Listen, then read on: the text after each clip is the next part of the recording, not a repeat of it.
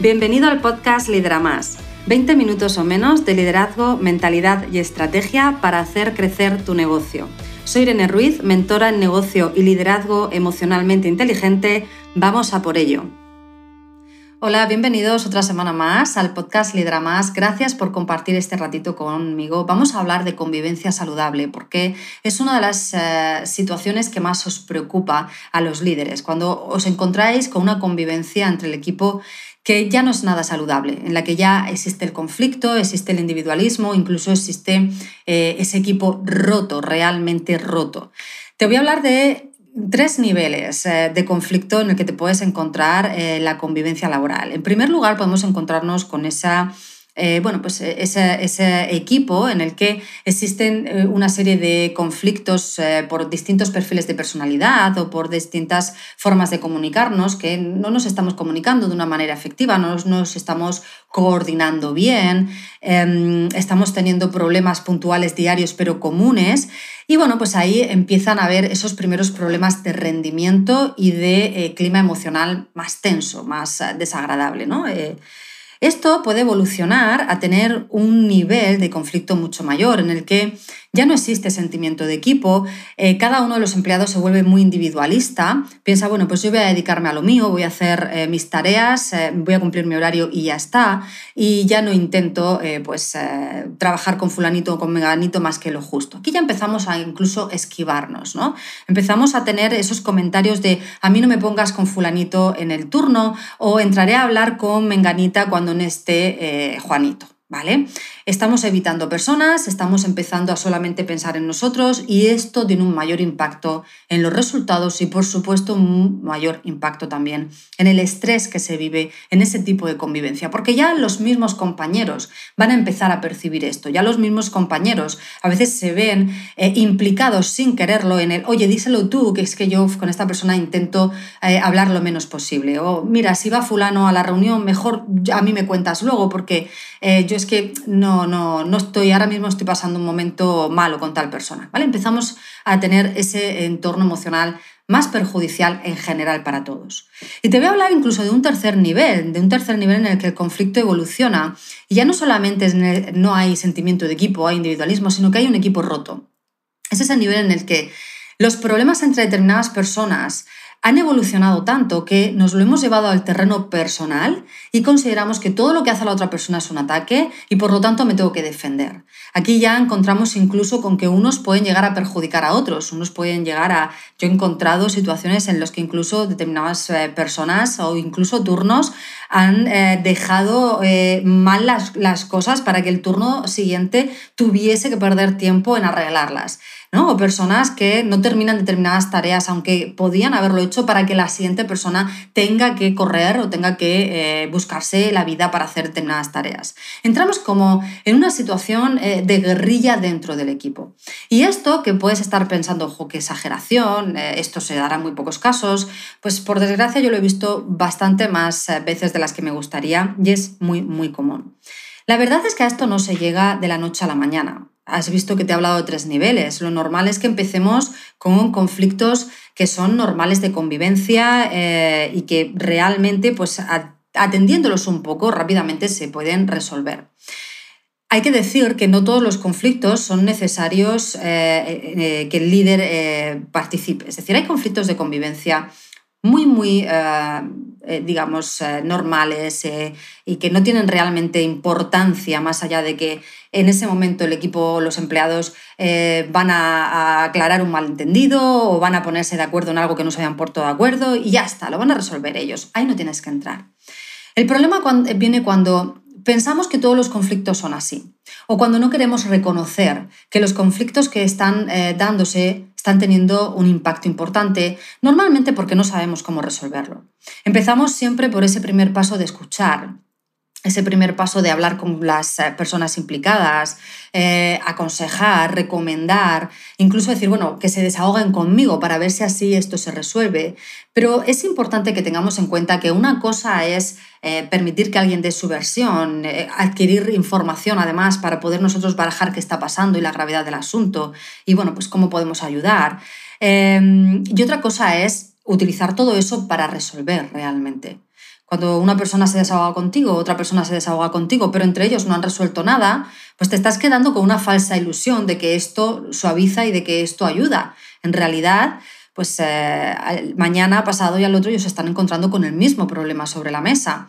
Y al principio han confiado en que hablando contigo iban a resolver algo, iban a encontrar una, una solución, una respuesta. Al tiempo se van a dar cuenta de que hablar contigo no merece más la pena porque no consiguen esa ayuda. Esto es una de las situaciones que también eh, me habéis contado a veces que os ha pasado, ¿no? El, decir, bueno, al principio me lo contaban, ahora ya no quieren ni hablarlo. Pero claro, es que si yo lo hablo contigo es para que me ayudes. Si no me ayudas, pues llega un punto en el que pierdo la confianza en ti como líder de que me puedas ayudar o de que quieras ayudarme, ¿vale? Esto también son pensamientos eh, que puede pasar por su mente fácilmente para perder esa confianza.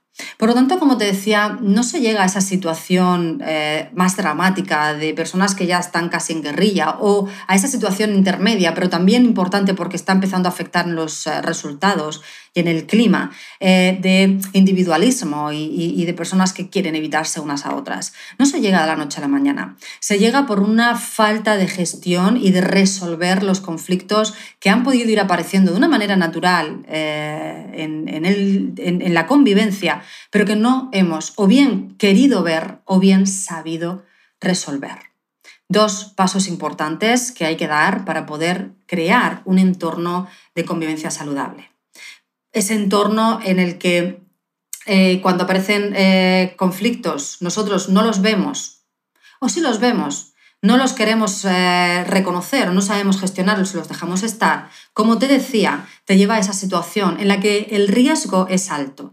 Una convivencia eh, tensa que eleva la tensión, como siempre digo, pues es una convivencia en la que se puede favorecer las bajas por estrés.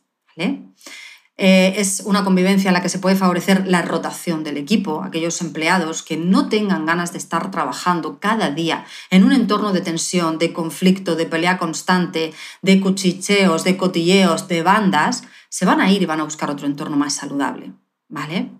Y es un entorno, por lo tanto, en el que incluso ese clima puede afectar a que el cliente que entra a tu negocio esté percibiéndolo, o esté incluso presenciando cómo personas de tu equipo eh, en ese momento discuten delante o, eh, generan esa tensión y no le guste tampoco convivir eh, o, vivir esa, esa, emoción cuando va a tu negocio, incluso al tiempo deje de ir, ¿vale? afecte, por supuesto, también a la efectividad, al rendimiento, al compromiso con el que cada persona está ejerciendo su función.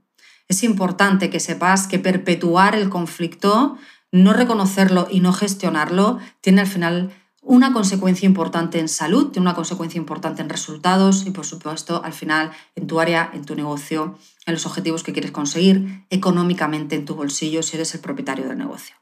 Por eso es importantísimo que como líder sepas reconocer los conflictos, sepas gestionarlos y sepas utilizarlos y formar a tu equipo para que los utilicen de manera constructiva. Es decir, no vamos a evitar que aparezcan los conflictos, esto lo repito porque es una realidad, es importante que lo tengáis en cuenta, no vamos a evitar que aparezcan los conflictos, pero sí vamos a aprender a utilizarlos para construir mejora, para construir sentimiento de equipo, para construir una mejor comunicación, para construir una manera de trabajar más organizada, para construir un mejor protocolo, esto es lo que tenemos que hacer con los conflictos. Y para ello, como siempre, hay que saber manejar las emociones que se mueven, hay que saber manejar la comunicación y, por supuesto, tener esas herramientas de gestión que nos permita utilizar todo esto para mejorar en números. Así que hoy te quiero dejar con esta reflexión. ¿Cómo estás manejando los conflictos? Y de nuevo, ¿estamos perpetuando una situación? ¿Estamos permitiendo que empeore y que finalmente nos encontremos con eh, eh, ese entorno laboral que no es nada saludable, es un entorno en el que eh, se respira tensión, se respira estrés, se respira conflicto, se respira mal ambiente. Un entorno en el que, por lo tanto, nuestro equipo no está a gusto, nuestro equipo prefiere salir de ese entorno, irse a cualquier otro o llegar y no interactuar apenas con ese entorno. ¿Vale? Es nuestra responsabilidad como líderes observar esto porque tenemos muchas herramientas a nuestro alcance para crear un entorno emocional saludable. Desde la gestión de emociones, como te digo, a crear protocolos que estén basados en igualdad, que estén basados en respeto y que todos estén a gusto, contentos de ponerlos en marcha. Crear protocolos de comunicación que ayuden al entendimiento entre áreas, que ayuden al entendimiento entre distintos perfiles de personalidad y que por lo tanto faciliten esa comunicación diaria. Tenemos muchas herramientas comunicativas, desde reuniones, desde eh, conversaciones individuales, desde crear eh, equipos de trabajo, que si los hacemos bien, de manera consciente y dirigida, puede ayudarnos a potenciar el clima emocional del equipo que sea saludable. Y en un equipo, eh, en un entorno saludable, el equipo está mucho más comprometido con conseguir los mejores resultados porque está a gusto, quiere seguir estando a gusto y quiere defender ese negocio o ese área. Por lo tanto, está mucho más comprometido con hacerlo crecer. Es importante que hoy día, sobre todo los propietarios de negocio, empezamos a ser muy conscientes de que nuestros resultados no dependen solo de la estrategia. Esta es una de, uno de los factores. Necesitamos una buena estrategia, evidentemente, pero esa estrategia la va a poner en marcha nuestro equipo. Y para que esa estrategia, por buena que sea, sea eficiente, necesitamos que el equipo esté motivado, necesitamos que el equipo esté comprometido. Yo siempre os cuento ese caso real que yo viví en la empresa privada en la que mismo equipo, misma empresa y mismo objetivo, optimizar unas líneas de producción y un director de operaciones no lo consiguió porque no lideró al equipo. Y ojo, no quiero que pienses en una persona autoritaria, en una persona educada, respetuosa, eh, agradable a la hora de hablar con, él, pero no lideró al equipo y otro lo consiguió porque hubo un mayor liderazgo. Hubo eh, más implicación del equipo, se movieron emociones más constructivas, eh, se ayudó al equipo a pues, ver y, vivir la misma ilusión por la visión de conseguir los objetivos que tenía la misma dirección y por lo tanto pues, se generó un entorno emocional de motivación, de compromiso, de unión, de sentimiento de equipo. La diferencia estuvo en el liderazgo. Mismo equipo, misma empresa, se buscaban los mismos resultados, con las mismas líneas de producción, y la única diferencia fue el liderazgo. Por tanto, importante porque una diferencia de liderazgo que generó convivencias distintas, generó resultados económicos distintos en la empresa. Si tienes un negocio es importante que tu equipo pueda defender al negocio para que el negocio pueda proteger al equipo. Esto es la regla número uno. Si el negocio no se puede mantener, no podremos mantener equipo, no habrá equipo no hará falta que hablemos de nada más, ¿verdad? Pero para ello es necesario no solo la buena estrategia, sino que tu equipo pueda ponerla en marcha en un entorno emocional saludable. Y el entorno emocional saludable necesita liderazgo. Por lo tanto, si eres tú la persona que lideras a tu equipo, plantéatelo. Como siempre te digo, observa resultados, observa qué es lo que no está funcionando, qué necesitas para poder empezar a, a ponerlo en marcha. Si eres el propietario de una empresa o de un negocio mayor y tienes líderes que dirigen a cada una de las áreas o distintos grupos de personas, asegúrate que tus líderes tienen esta formación. Asegúrate que tus líderes están creando entornos saludables, que tienen estas herramientas para crear un equipo que tenga una actitud proactiva, un equipo que esté comprometido con esos resultados. Asegúrate que tus líderes saben identificar estos conflictos y no miran para otro lado, sino que van bajan al terreno con el equipo y los resuelven juntos, construyendo mejora para tu negocio gracias a ese liderazgo y a esa gestión. No pongas a liderar a cualquier persona, pon a liderar a la persona que quiere aprender y a partir de ahí, fórmales. Fórmales porque si esa persona quiere aprender y le das herramientas, ese líder va a levantar tu negocio con un equipo que va a ser un equipo ganador, un equipo que quiere conseguir que tu negocio sea cada vez mayor. No es nada nuevo, es algo que tenemos que empezar a, reconocer ya. El estilo de liderazgo que tenemos determina los resultados que estamos obteniendo a día de hoy. Observa tus resultados y si no son los que quieres, o si te cuesta mucho conseguirlos, o si los estás consiguiendo a base de sientes mucha frustración, preocupación, estrés, no está funcionando el liderazgo. Observa cómo lo estás haciendo, qué herramientas faltan, qué técnicas, qué recursos, adquiérelos y consigue un liderazgo emocionalmente saludable.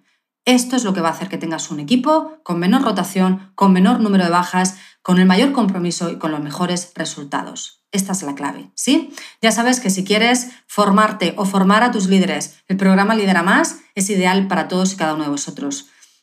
Eso sí, vamos a verlo, vamos a hablar, vamos a tener una sesión de valoración, escríbeme a y yo determinaré si efectivamente soy las personas adecuadas para entrar en esta formación y sacarle el máximo partido. Porque, repito, no es solo querer o no es solo tener intención, es además tener constancia y estar comprometido con pasar a la acción.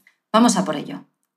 Hey, gracias por ser un oyente del podcast Lidera Más. Tengo una pregunta para ti. ¿Ya estás suscrito al podcast para no perderte ningún episodio? Suscríbete de esta forma cada semana disfrutarás de la estrategia y tips que te van a ayudar a conseguir tus objetivos y la vida que sueñas. Y si conoces a algún amigo al que le encantaría escuchar este programa, compártelo con ellos. Te estaré muy, muy agradecida. Así me vas a ayudar a ayudar a mucha más gente.